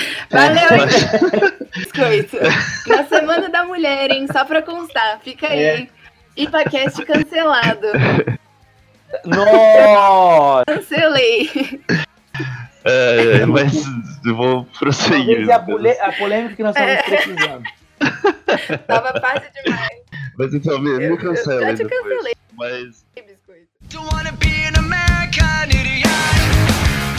mas o, o, o- aqui, no movimento vê se você concorda comigo, o movimento feminista daqui vota em mulheres. Pô, a Samia Bonfim, ela é um nome que vem exatamente do movimento feminista. Então, eu vou te vou fazer uma explain de você agora, cara. Hum. Não, brincadeira. Não, mas assim, eu acho que você tem que ter uma diferença entre o movimento e o Uhum. eleitor. É, eu é, mas é isso, acho. eu tô pondo uma. Eu tô pondo, eu tô diferenciando. Então, então, assim, por exemplo, você. Então, se a questão identitária, eu acho que votar em quem é, se parece com você, ela pesa. Mas, assim, nós estamos diante de uma eleição que não, tem. Não. Né? Se você olha os candidatos do Partido Democrata, não tem essa opção, É. no caso do movimento Pois negro. é. Não, E mas aqui, o historicamente, movimento eles são negro- moderados. né? Então, mas o movimento negro não é. É, é, isso moderado. é. Então, assim, eles estão Sim, com Bernie sim. Sanders. Eles O movimento com negro. Sanders. É, o movimento negro não é. Eles estão com Bernie Sanders. O Black Lives Matter está com, com Bernie Sanders. E, eu acho bom também lembrar que, assim, a população mais jovem negra tá com Sanders também. Quem, quem Tá com tá, Sanders com o. Biden é a população mais velha, né? Assim, dos 45 para cima. Então, também é, é relativo, Uhum. né? Dizer que existe uma acomodação necessariamente mais moderada. Não, eu com não tô reclamando, não. Eu não tô falando de acomodação. não. Não, assim, é porque assim, é, é, é o problema da planilha. É, Porque a planilha fala assim, ó, os negros votam Sim. mais no Biden. Mas os jovens Entendi. votam mais no Sim. Sanders. E esse, esse negro votou no Sanders porque. Esse negro jovem votou no Sanders porque ele é jovem ou porque ele é negro? Sim. né? Então, assim, é o, é o problema da planilha. Mas, assim, só para fechar essa questão identitária, não sei se você já viu um. Tem no Netflix, um. Ou melhor dizendo, na Netflix. É. Um. Não, porque ela já- a Netflix aqui no Brasil já falou que ela é na Netflix. Ai, meu Deus. Tem um documentário na Netflix. Documentário não. Tem um stand-up comedy na Netflix do Dave Chappelle. E que ele fala que quando ele foi votar pro Obama, tinha as senhoras cantando spirituals na fila. E quando ele foi. E ele vota num estado que é um estado que geralmente vota republicanos. Então ele falou assim: sabia que o Obama ia ganhar. né? Ele nunca viu tanto. Porque assim, tem essa outra peculiaridade nos, nos Estados Unidos, que é o lance: você tem que se registrar para votar. E aí, o, então o voto é facultativo e você tem que estar registrado antes. Então, o Obama foi um apelo tão grande para que as pessoas que geralmente são moderadas, né, fossem às urnas para escolher alguém. E aí ele conta que quando ele foi votar na mesma sessão eleitoral que ele vota há não sei quantos anos, na eleição do Trump, ele falou tinha gente com Jesus. trator. Retroescavadeira. ele falou assim, é, ele falou, é, mas, mas lá quem usa retroescavadeira é, É, conservador, né? Aí, aí ele falou assim, eu tinha certeza que o Trump ia ganhar, né? Então, é, agora, é interessante, porque aí você pega mesmo assim, e aí eu não sei se é uma, questão cultural, das- da própria experiência, de que a radicalidade do movimento negro muitas vezes levou a repressões maiores, e aí a ideia de que nesse mundo que pertence aos brancos, você tem que entrar com. Eu não sou negro, estou aqui meio que supondo, né? É, é, você tem que entrar com. Fazendo é, negociações se o perfil moderado do eleitor não explica um pouco isso. Mas, de fato, é uma característica que existe. É, eu acho que também tem o, fator que aí é, é menos é, relacionado à questão identitária, que é o, essa questão que tem sido bastante falada de, de o Biden, por exemplo, ter sido muito votado também por, às vezes, ser uma escolha de última hora, né, entre aspas. Porque ele Uhum. era o mais conhecido, enfim, ali dentro da- das opções possíveis. É, eu acho que também existe um, um trabalho grande da mídia no sentido de muitas vezes né, aumentar esse medo em relação ao Sanders, talvez, né? Então, eu acho que Uhum. muitas vezes Uhum. muita gente vai migrar para o Biden e está migrando tanto no Você movimento vai na segurança. é, né? tanto nos negros ou fora deles, né? Quem vota nele hoje, eu acho que tem muito a ver com isso também, porque é uma. É, a gente vem de um histórico muito grande de polarização, né, nos últimos anos, Uhum. que, que eu acho que Uhum. atingiu o ápice com a eleição do Trump, tanto dentro dos partidos quanto entre eles, né? Então hoje existe uma distância muito grande entre republicanos e democratas, mas também dentro dos próprios partidos. Então o fato de você ter no Partido Democrata um Sanders e um Bloomberg tipo, compe- competindo ao mesmo tempo é, é bastante É. é, representativo, né? De, de quão polarizado realmente essa, essa discussão tá. E aí talvez Uhum. o É, Biden seja esse, esse retorno de alguma forma. Eu acho que existe uma dúvida, né? De se, se o combate, entre aspas, ao Trump, ele viria pela via mais moderada ou pela via mais radical. E eu acho que por enquanto, pelo Uhum. que está se desenhando, tá havendo uma. Esse pêndulo tá indo mais pro lado moderado, mas pode ser também que daqui a É. uma semana a coisa mude, até porque as primárias são super imprevisíveis, né? Acho que É.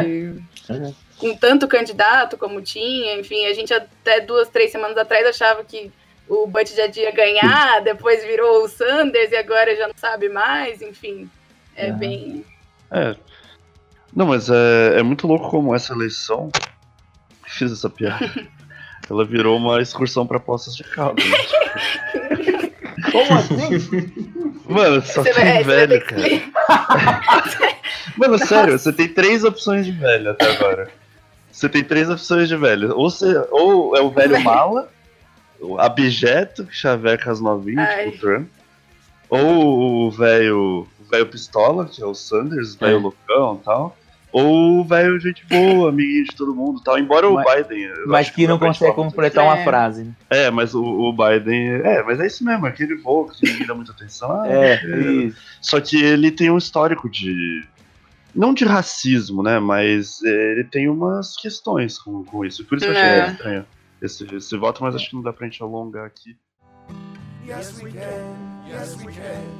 É, o que, que acontece com esses candidatos derrotados nas primárias? Eles podem depois se recandidatar a outros cargos ou não? Acabou para eles?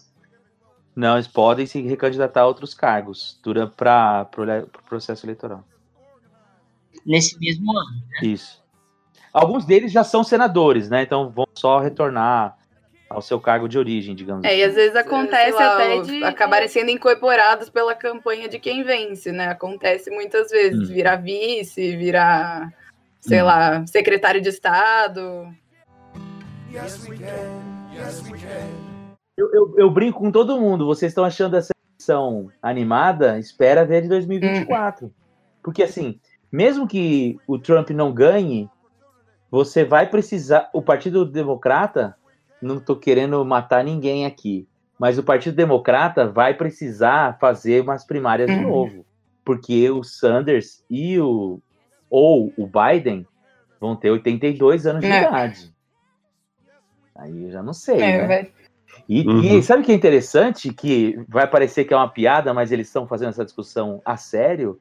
É de nós vamos eleger, nós vamos ir para uma eleição com três presidentes com mais de 74 anos de idade no meio do surto de coronavírus. É verdade. Eu vi essa também. Mas é verdade, gente. Pode super acontecer. A gente, pô, de repente é um cenário possível. Vai que infecta todo mundo, Biden e o Sanders. Ué, o Trump falou que faz três semanas que ele não toca no próprio Então- rosto.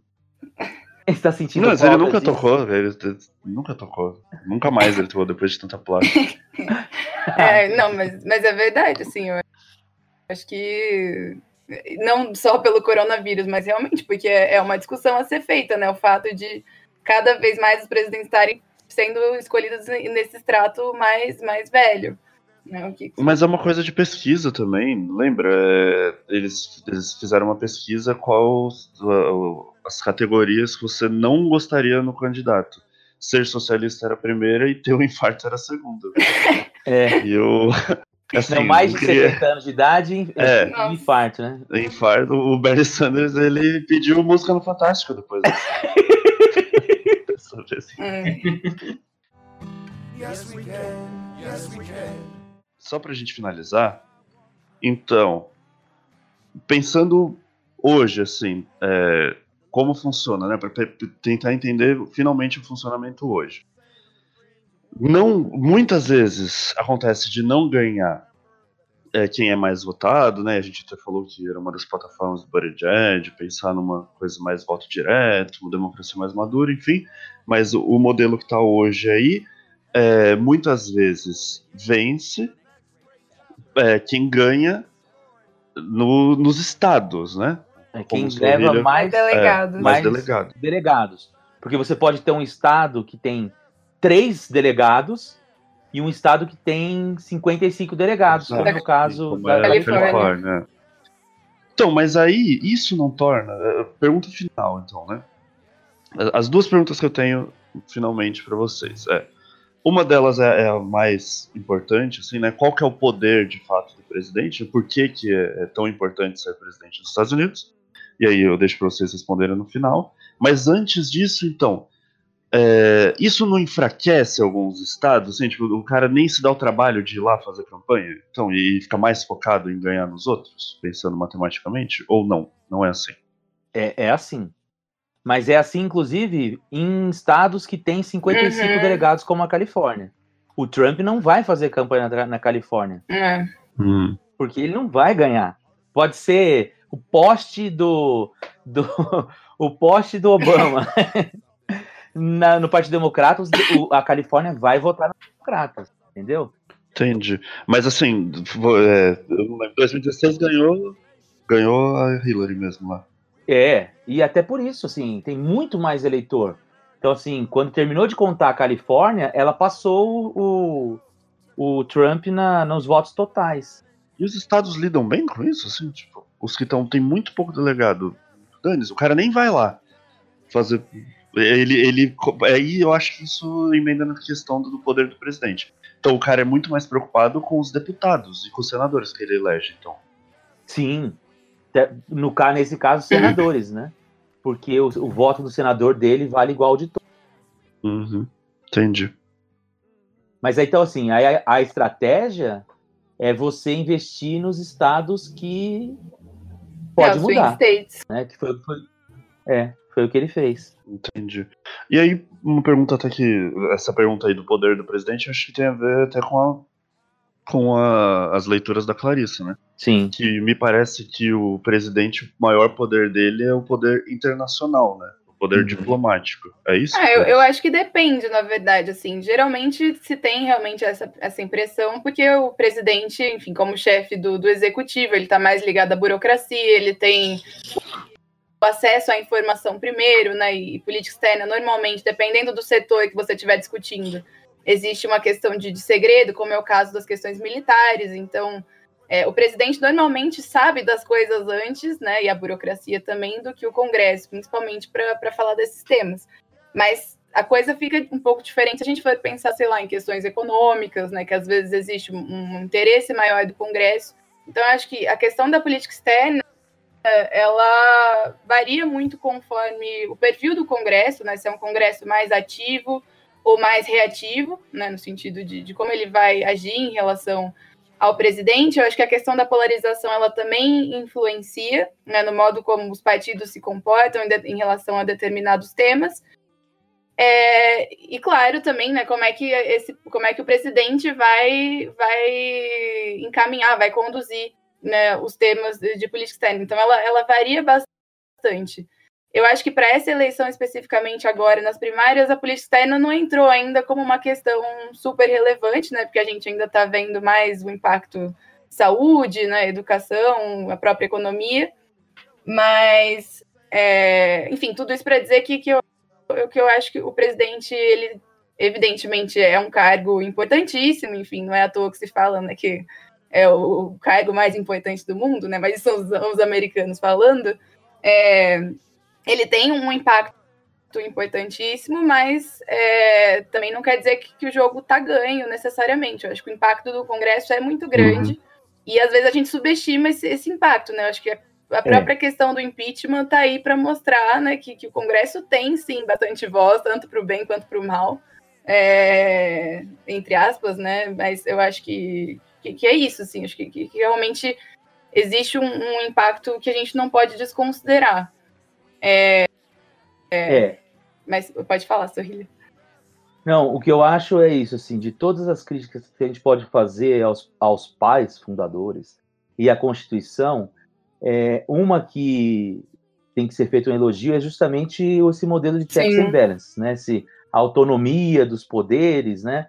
É, de fato, isso lá funciona. Então, assim, você tem um, o presidente. É, então, assim, a margem do que o presidente pode fazer é muito limitada. Uhum. Então, assim, ah, o Bernie Sanders vai entrar, ele propõe o Medicare for All. Se ele não tiver senadores, ele não vai ter o Medicare uhum. for All. Então, se os, se os democratas não tiverem é, maioria no Senado, ele não vai ter, né? Então, assim, ah, o Trump quer fazer tal o muro. Cadê o muro? Uhum. Né? Então, assim, é, isso lá funciona. O que se discute hoje em dia é a relação com o judiciário, né? É uma discussão que inclusive o próprio Boradier falava de aumentar o número é, do, do judiciário.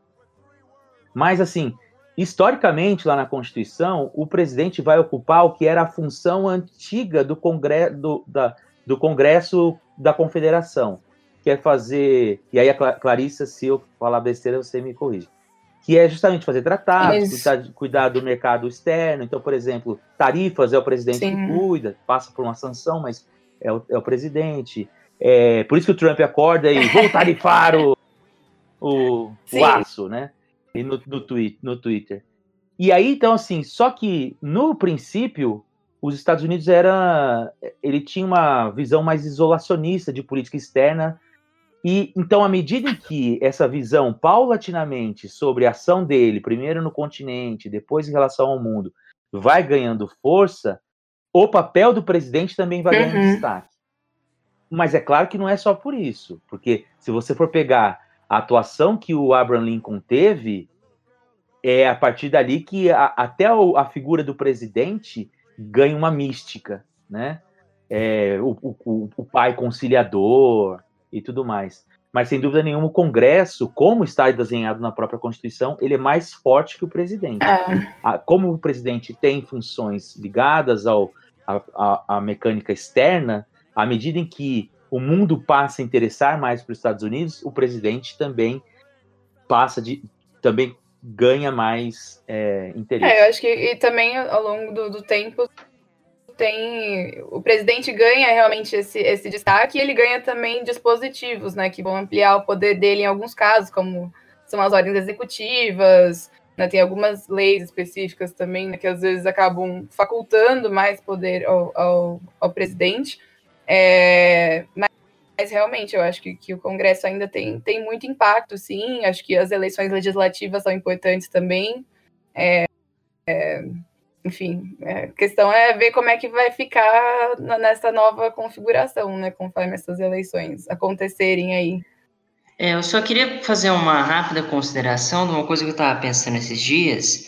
É, seja nessa eleição, ou principalmente na de 2016, fala-se muito num desgaste do establishment frente à, à população, aos eleitores. Só que mesmo assim, você não vê nos Estados Unidos é, o crescimento, mesmo que pequeno, de outros partidos ou mesmo de candidaturas independentes, né? Será que a gente pode dizer então uhum. que de certa forma, mesmo desgastado, o establishment nos Estados Unidos ele é quase que invencível, porque mesmo os candidatos ditos anti-establishment, eles ainda estão dentro do sistema partidário, ainda estão dentro da mesma estrutura, né? Eu acho que sim. Eu, eu, assim, nada é indestrutível, mas é, eu acho que dá para falar. Eu, eu, eu, acho que é assim que é lido. É, para fundar um partido também é muito difícil, porque você tem que se cadastrar sim. nos 50 estados. Por exemplo, a gente fala pouco, mas em 2016 eram três partidos. Essa ideia do, do anti-establishment que existia, você tinha um terceiro partido que era o Partido Libertário. Só que o Partido Libertário não conseguiu se inscrever em todos os estados. Então, é, ele não ia ganhar jamais, né? A ideia era que a partir de então ele se convertesse numa terceira força e deixou de existir. Por quê? As pessoas olharam, por exemplo, do Trump e falaram assim: é mais fácil você ir para dentro do partido, ganhar lá e aí você se elege, do que você correr atrás de assinatura, fazer aliança pelos Estados Unidos e tudo mais. É, pelos republicanos. E se elegeu pelo colégio eleitoral, né? Que não tem nada mais establishment do que o colégio eleitoral, diga-se de passagem. É, eu acho que é isso. Eu acho que é exatamente isso. É o colégio eleitoral que é o establish, o establishment. Porque. Não, mas eu acho que não só, até, até os partidos, a própria burocracia, né? Como as coisas funcionam. Sim, mas assim, eu... o modelo, né? Sim. E, e, e, tem uma coisa, assim, eles já fizeram opção contra o establishment, que era o Trump, e talvez a escolha de um candidato moderado venha Pode justamente ser. dessa ideia. De, é, talvez escolher alguém que não seja do establishment não seja a melhor ideia. né? Não, lógico, até porque a gente pensa, existem outros partidos, os Panteras Negras era um Existem. partido. Exi- O aqui, Partido a Socialista concorre- existe até hoje. É, a concorrência no establishment é que é mais padronizada. Eles ganham prefeituras, inclusive.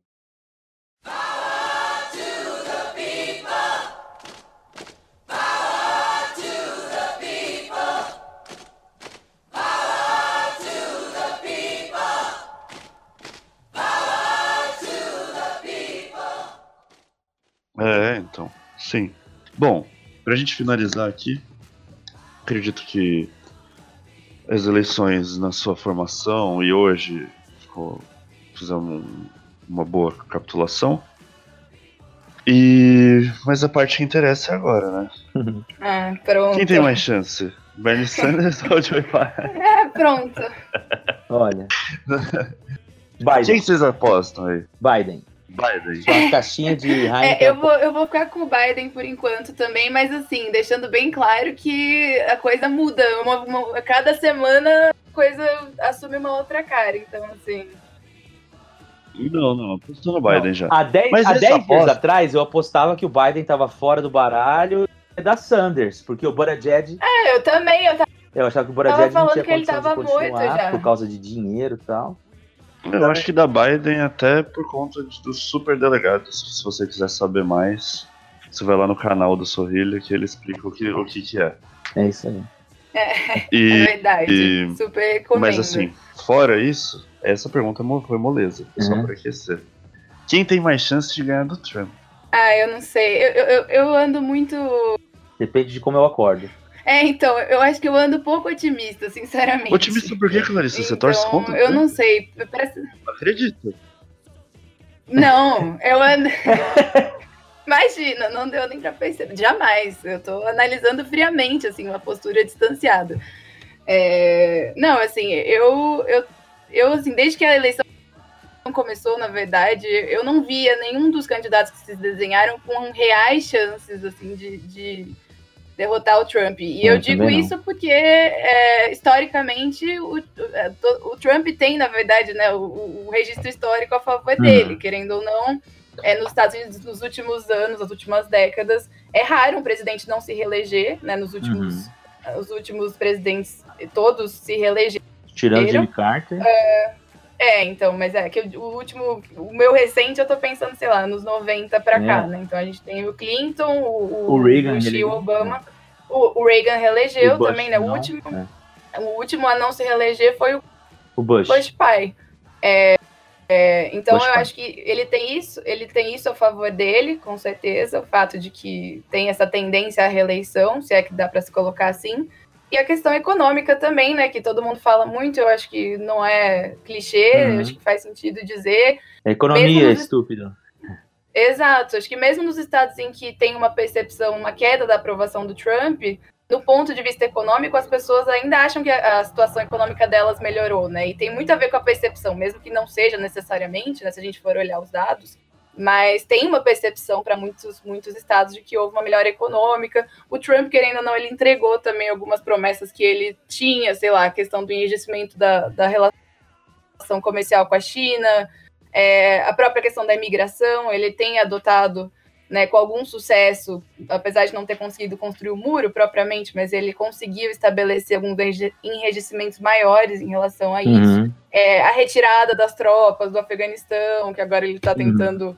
É, encampar, e, enfim, tantas outras coisas que a gente poderia colocar que é, pode não, não parecer grandes coisas, mas eu acho que por um, no contexto da eleição geral, talvez elas fiquem mais pujantes de novo, né? Então, Uhum. por conta disso, de tudo isso, eu acho que, que ele tem essa, essas questões favoráveis a ele. Mas, enfim, tem outras coisas que podem acontecer, né? O coronavírus realmente pode É. sair de controle, sei lá, tem diversos. Cara, vocês é, têm medo de, de apostar porque vocês têm aí o brilhantismo intelectual. Como eu não tô ligando muito pra minha carreira, eu aposto tranquilamente que o Trump perde essa eleição. Um fardinho Você aí de É. com quem quiser. Não, ó, eu assim, ó, antes do corona, eu achava que Trump ganhava. Sim. Agora com o corona, eu já não sei o que isso vai acontecer. O que É, vai Só se então, ele né? tá vivo, né? Não, não, mas não é nem só isso, é porque tá- ele está sendo bastante criticado mesmo, a forma como ele, como a administração dele está lidando com o problema. É, isso é verdade. Porém, é assim, então, por exemplo, o lance da economia eu sempre vejo como algo favorável. No entanto, o que a gente tem percebido em lugares que tem a economia crescente é que, ao mesmo tempo, ela abre muito o espaço para a discussão da desigualdade. Então, assim, Sim. o país está muito bem, mas eu estou me ferrando aqui para pagar plano de saúde, né? Sim. Ah, eu tenho Uhum. emprego, mas o- o meu salário não, não é tão bom quanto o que eu tenho que gastar de, de educação para o meu filho. E aí, nesse ponto, o Sanders tem um, tem um, um trunfo que os outros não têm, que é essa discussão da desigualdade. É verdade. Só que o pacote Sanders traz o socialismo e o elogio a Cuba. E nos É. Estados Unidos, vamos e venhamos. É, proibido. proibido. Eu sempre falo aqui, né? Do, não se esqueça que o eleitor norte-americano parece muito a Erika do Stranger Things, né? Ela não se constrói a América sem Erika e ela precisa de a- a- armas grandes são boas para bater em comunista, né? Então é, tem isso contrário. Eu fico imaginando os spots de televisão do, do, do Trump falando o perigo comunista e tal. Né? É. Cara, eu concordo totalmente com isso, mas também, por outro lado, o Trump engole o Biden num debate. E debate faz muita diferença lá. Isso. A gente viu Então, agora o Bloomberg. por isso, um por isso que eu acho claro. que só o coronavírus para o Trump. Senão, É, senão eu, Não. tenho, eu tenho que apostar na reeleição Vai dar certo. É. Tá, então a gente mexe com esse fardo aí até novembro. Beleza. E. Bom, vamos finalizar aqui. Alguém quer colocar mais alguma coisa? Tem 30 segundos. Não. Então. Vou me despedindo aqui. Sorrilha, muito obrigado. É nóis. Igor, muito obrigado. Eu que agradeço a participação. Um abraço para o Forno, nosso ouvinte assíduo. E bom mês para todos. Eu vou cortar essa parte de abraço pro fora, mas tudo bem. É... Larissa? Muito obrigada, gente, mais uma vez de- pelo convite. Me diverti muito, como sempre. Enfim, eu já posso pedir música, né? Porque já é a vez aqui e pra mim é um prazer. Me chamem de novo. Pede a música então. Pede uma música agora que vai Eu não sei, não. Não, não me pressiona, eu não tenho música pra pedir agora. Eu vou pedir, eu vou pedir a do Bernie Sanders. Power to the people. Tá bom. A gente vai fechar com ela. Depois que o Trump falar I love you guys. Ai, não. Aí já, já coloca o Power to the People. Entrando, tocando Born in the USA. É. Não, não sei. Ô Igor, você sabe que o que o forno só escuta cinco minutos. Pergunta das coisas mais pro final que ele não sabe responder. Ah, sério que faz isso? Hasta luego. should be extremely grateful and happy.